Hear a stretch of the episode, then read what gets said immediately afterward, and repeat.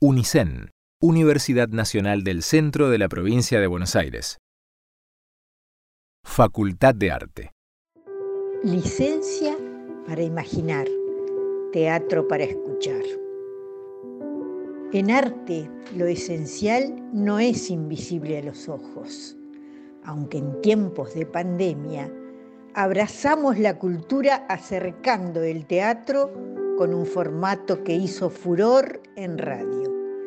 Licencia para imaginar, teatro para escuchar, es radioteatro con variedad de temáticas para potenciar la imaginación y la creatividad. El 22 de octubre se conmemora el Día Nacional del Derecho a la Identidad. Las madres y abuelas de Plaza de Mayo luchan por la verdad y la justicia, exigiendo la restitución de centenares de niñas y niños apropiados durante la última dictadura militar. Aún quedan 400 jóvenes con su identidad cambiada. La ley establece el 22 de octubre como fecha para la realización de una jornada educativa y de concientización en todos los niveles, para seguir apostando a la memoria sobre los crímenes de lesa humanidad cometidos por la dictadura. Esta escena de teatro por la identidad es nuestra herramienta para cumplir con una función esencial, actuar para no olvidar y encontrar la verdad. Herida de mil balas, de Hernán Morán. Personajes. Imperio, Cris Carole. Nino, Botti Psicopiedi. Lali, Silvia Daceres. Escena 1. En el único ambiente de una casilla muy humilde están Imperio y Lali sentadas a la única mesa con sus únicas dos sillas. Ellas están muy bien vestidas, en contraste con la pobreza del lugar. Mm, ¿Pancho? De Francisco. ¿Chelo? De Marcelo. Eh, ¿Katy o Cata? De Catalina. ¿Nacho? De Ignacio. ¿Chela? No, no, no vale, ya te dije chelo. De Marcela. Ya te dije chelo, ¿no escuchás? Eh, ¿Pepe? ¿Cómo era? De José. ¿Coca? Es un nombre, Coca. No es un nombre, es un diminutivo. Coca se le dice a las Marías. Estoy más que segura que Coca es un nombre. Bueno, allá vos, chiquilina caprichosa. Hiciste la denuncia en la comisaría, pero te dijeron que quedabas sentado hasta que no hagan la averiguación de paradero no pasa al juzgado. Sí. ¿Y eso cuándo pasa? Digo, lo del paso al juzgado. ¿Me oís? No sé, Lali, ellos sabrán. Llamamos a alguien que esté pasando por lo mismo, van a saber de decirnos qué hacer. Vos no vas a llamar a nadie. Van a ser cinco días ya. Eh, Coca. Coca debe ser de esos apodos que empezaron a usarse como nombres con el tiempo. Voy a lavar algo. Es una mugre esto. No toques nada. Deja todo como está. Mira si tienen que buscar algo.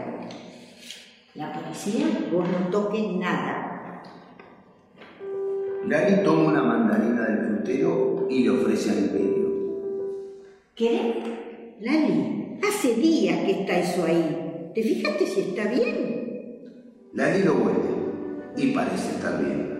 Imperio agarra un bajo. Lali agarra un cenicero. Tiremos acá las semillas. Antes no quería saber nada con venir acá y ahora venimos todos los días. Sí. Me parece que me agarré piojos. Hablan de alcohol. ¿Qué era eso? Lo que nos ponía Betty cuando papá nos traía acá de chicas para que no nos agarremos piojos. A María de los Ángeles le daba náuseas sentirme ese olor. Náuseas. Me daría estar llena de piojos como vivía ella. Hablas de ella como si no fuera tu familia. Era mucho mayor que nosotras. Hablas de ella como si estuviera muerta. Ella siempre fue distinta a nosotras dos. ¿Y quién dijo que nosotras dos nos parecemos? Papá, y no hablo de lo físico. Yo tampoco. Escena 2. Golpean la puerta. Imperio no está. Lari queda inmóvil, comiendo mandarina. Entre llamada y llamada pasan unos segundos. Lari se para y va directo a abrir. Hola, Hola. María de los Ángeles. No. ¿Quién la busca? ¿Vos qué sos de ella? La hermana. Yo soy el hijo de María de los Ángeles. Mi papá me dejó esta dirección, me dijo que ella vive acá. Mi hermana no tiene hijos. ¿A qué hora vuelve ella? Nunca nos dijo que tenía un hijo. ¿Está trabajando? No. Bueno, mira, paso más tarde. Pasa. Lari va derecho a sentarse y retoma la lectura de una revista. Nino queda cerca de la puerta. Entra Imperio. ¿Qué pasó? Hola, Hola, ¿usted quién es? soy el hijo de María de los Ángeles. No está mi hermana. Sí, ya escuché. ¿Y hace mucho que se fue? Sí. Ah. ¿Ustedes viven con ella? No, no, no, no. En otro barrio vivimos nosotras, lejos. Estamos acá esperando que vuelva. Uy, se fue de viaje. Sí. Escena 3. Como solo hay dos sillas, Imperio y ofrecen sus sillas a Nino. Sentate. No, gracias, estoy bien. Sentate, yo me voy a quedar parada.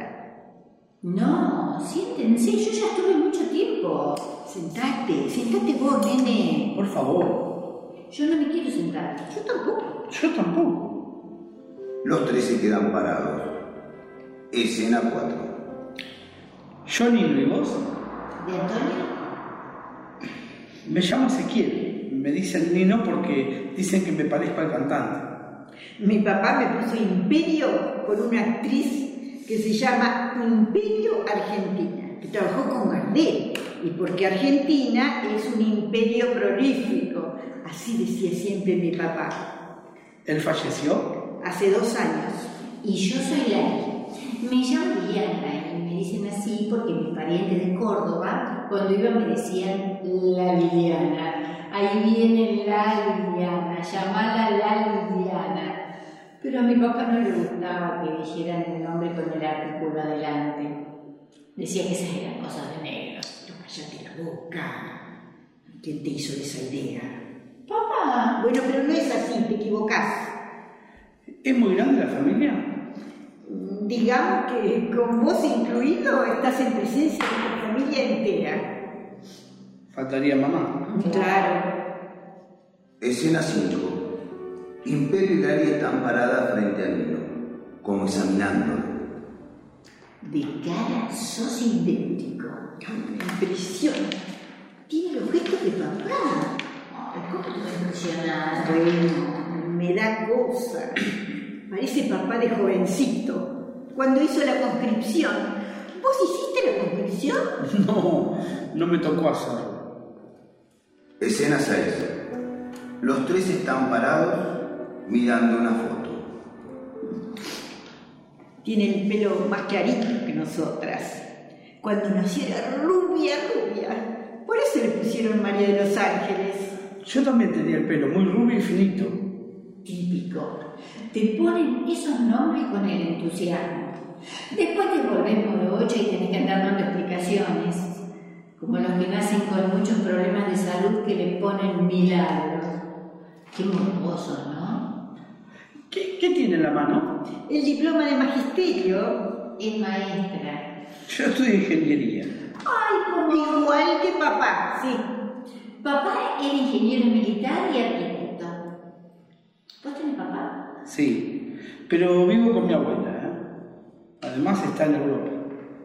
Eso siempre le digo Imperio.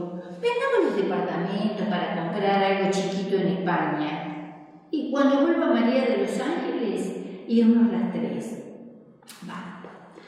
Los cuatro, si querés. Esos departamentos no se pueden vender. Basta con eso.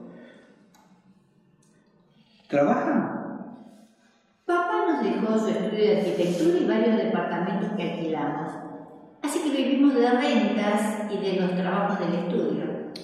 Sí, pero nosotras ni vamos. Se ocupa un tío de todo eso. Me hace mal a mí, ¿sabes? Me angustia ir ahí, me pone triste. Yo estudio, no trabajo todavía. Digamos que papá está muy bien económicamente y, y eso me permite a mí estudiar tranquilo y, y a él, bueno, irse de un día para el otro a Europa. ¿Por qué de un día para el otro? ¿Qué pasó? Y bueno, lo que todos sabemos. Nosotras no sabemos nada. Disculpada, lo hace involuntariamente. Eh, Tu mamá, tu mamá ha- había empezado la carrera de ingeniería, pero dejó a la mitad. Dijo que iba a ser por un tiempo, pero nunca volvió a retomar. Se pasó a magisterio y terminó dando clases en los asentamientos de Villa Insuperable. Por eso se mudó a este barrio. Como una maestra rural, pero sin campo. Una villa miseria, detrás de una fábrica de tapas de plástico. ¿Se visitaban seguido? Digo, con mi hermana. No la conozco. Agarrar mandarinas, mirá que hay que comerlas. Se van a pudrir ahí. Como con el tiempo la fábrica cerró y el edificio abandonado se convirtió en albergue de indigentes y extranjeros. No entiendo por qué se siguió quedando. ¿Por qué hablas de esa pobre gente? Llamar a las cosas por su nombre no es peyorativo. Si al judío le molesta que lo llame judío, es que algo de su condición le molesta. Decir, pobre gente, es peor. Compadecerse es peor. ¿Nunca les habló de mí? Sí, Escena 7. Imperio y Nino están sentados. se apareció una noche de Navidad con dos valijas después de tres años. Supuse que te había perdido o regalado a alguien. Ay, disculpad. No es que piense realmente así. Es que le cuesta expresarse. Lali era chiquita. Se había acostado un ratito antes del brindis. Pero es el día de hoy que no sé si no escuchó o se hizo la dormida. Dormía. Esa noche charlamos como hasta las seis de la mañana con María de los Ángeles, mientras le acomodábamos su habitación.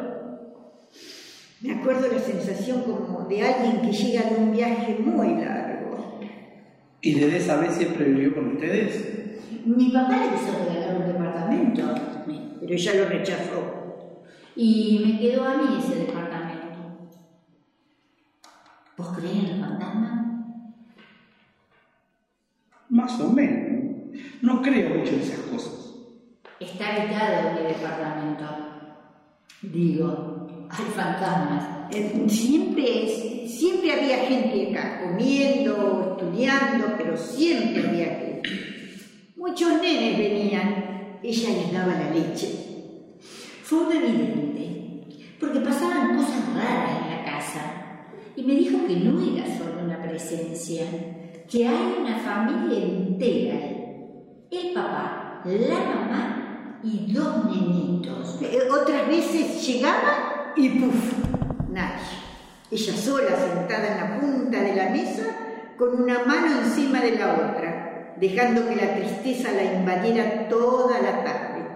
Es una persona de una gran tristeza tu mamá. En realidad nunca la quise conocer. Siempre le guardé mucho rencor, pero este último tiempo pensé mucho en ella. Tengo muchas preguntas para hacerle.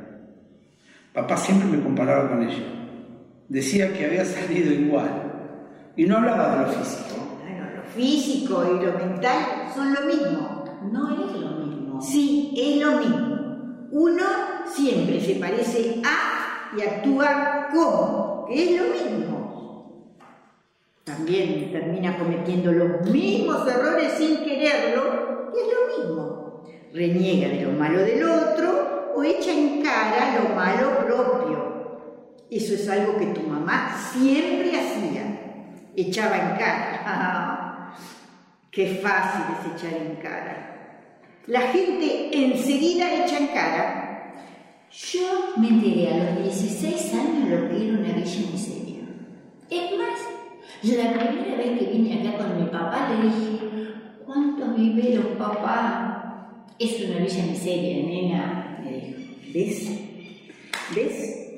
Esa es una manera muy sutil de echar en cara la educación y la posición social que le brindó el padre. Un día, limpiando el departamento, encontré detrás de una cajonera un sobre pegado al fondo de un cajón con documentos, partidas de nacimientos, pasaportes. Nadie se eso en una mudanza. ¿No te parece? Tu mamá trabajaba gratis acá. Solo le daban una garrafa por mes. Le pagaban con metal, como un trueque. Con mi papá, en paz descanse, tu abuelo, veníamos una vez por mes religiosamente. Mirá, no me dejes mentir, Lali, ¿eh? Pero yo creo que no faltamos un solo principio de mes, ¿no? No se pueden vender los departamentos. Ninguno tiene escritura. Veníamos a traer comida, ropa, zapatillas, libres, libros, muebles. Nos daba culpa no poder traer más. De todo traíamos. Pero ¿sabés qué? Jamás nos lo agradeció. Jamás escuché un gracias, che, la verdad es que nos dan una mano bárbara. Jamás de los jamases. ¿Y sabés por qué? Le dábamos vergüenza a tu mamá, como si fuéramos una familia de discapacitados. Dios. Ya te dije que llamar a las cosas por su nombre no está mal. Delante de ellos nos trataba como a conocidos, hasta buscaba motivos para reírse de nosotros. Ellos vienen con ropa de entrecasa. Yo creo que va a ser mejor que pasen otro día. Dos meses antes de morir, papá, tu abuelo, que en descanse, vino a verla un día él solo para decirle que había conseguido un departamento para ella, porque no podía ver cómo a su hija se la comían los piojos. Que siga con eso de las clases si quería, pero que le dé el gusto de vivir en un lugar decente. Y ella se lo despreció, y no solo eso. Le dijo que no volviera, que no quería verlo nunca más, que le daba asco a su propio padre. Le dijo que lo iba a denunciar si seguía aceptando departamentos a ellos. Pero él no lo iba a hacer más, solo aceptó ese último porque se lo quería dar a ella. El estudio estaba en quiebra, había una buena intención. Mi papá jamás le tocó un pelo a nadie, ¿me entendés? Él no dio teléfono, ni nombres, ni nada. Él le pagaban por esos departamentos a cambio de construirle sus casas de veraneo en la costa. Y ella eso no lo entendía. Decía que prefería que se la coman los piojos a vivir ahí. Para mi papá fue como una herida hecha de mil balas. Lo despreció, lo mató de tristeza, con el desprecio, y no le alcanzó. Lali consuela a Imperio. Escena 8. Imperio y Lali están con sus abrigos preparados para irse. Imperio está sentada en la punta de la mesa, terminando un crucigrama. Lali no para de ordenar hasta último momento. Nino no está. ¿Anotaste bien todo? Sí. ¿Dónde queda la calle Rojas? Caballito. Ay, deja eso, lo lavas mañana. No, que se llena de bichos. Ay, qué tonta. Te los hice todos. ¿Qué cosa? La revista de los crucigramas, la completé toda. Ay, mañana traigo otra. ¿Vamos? Imperio sale. Lali mira por última vez el lugar, que todo esté en orden y sale.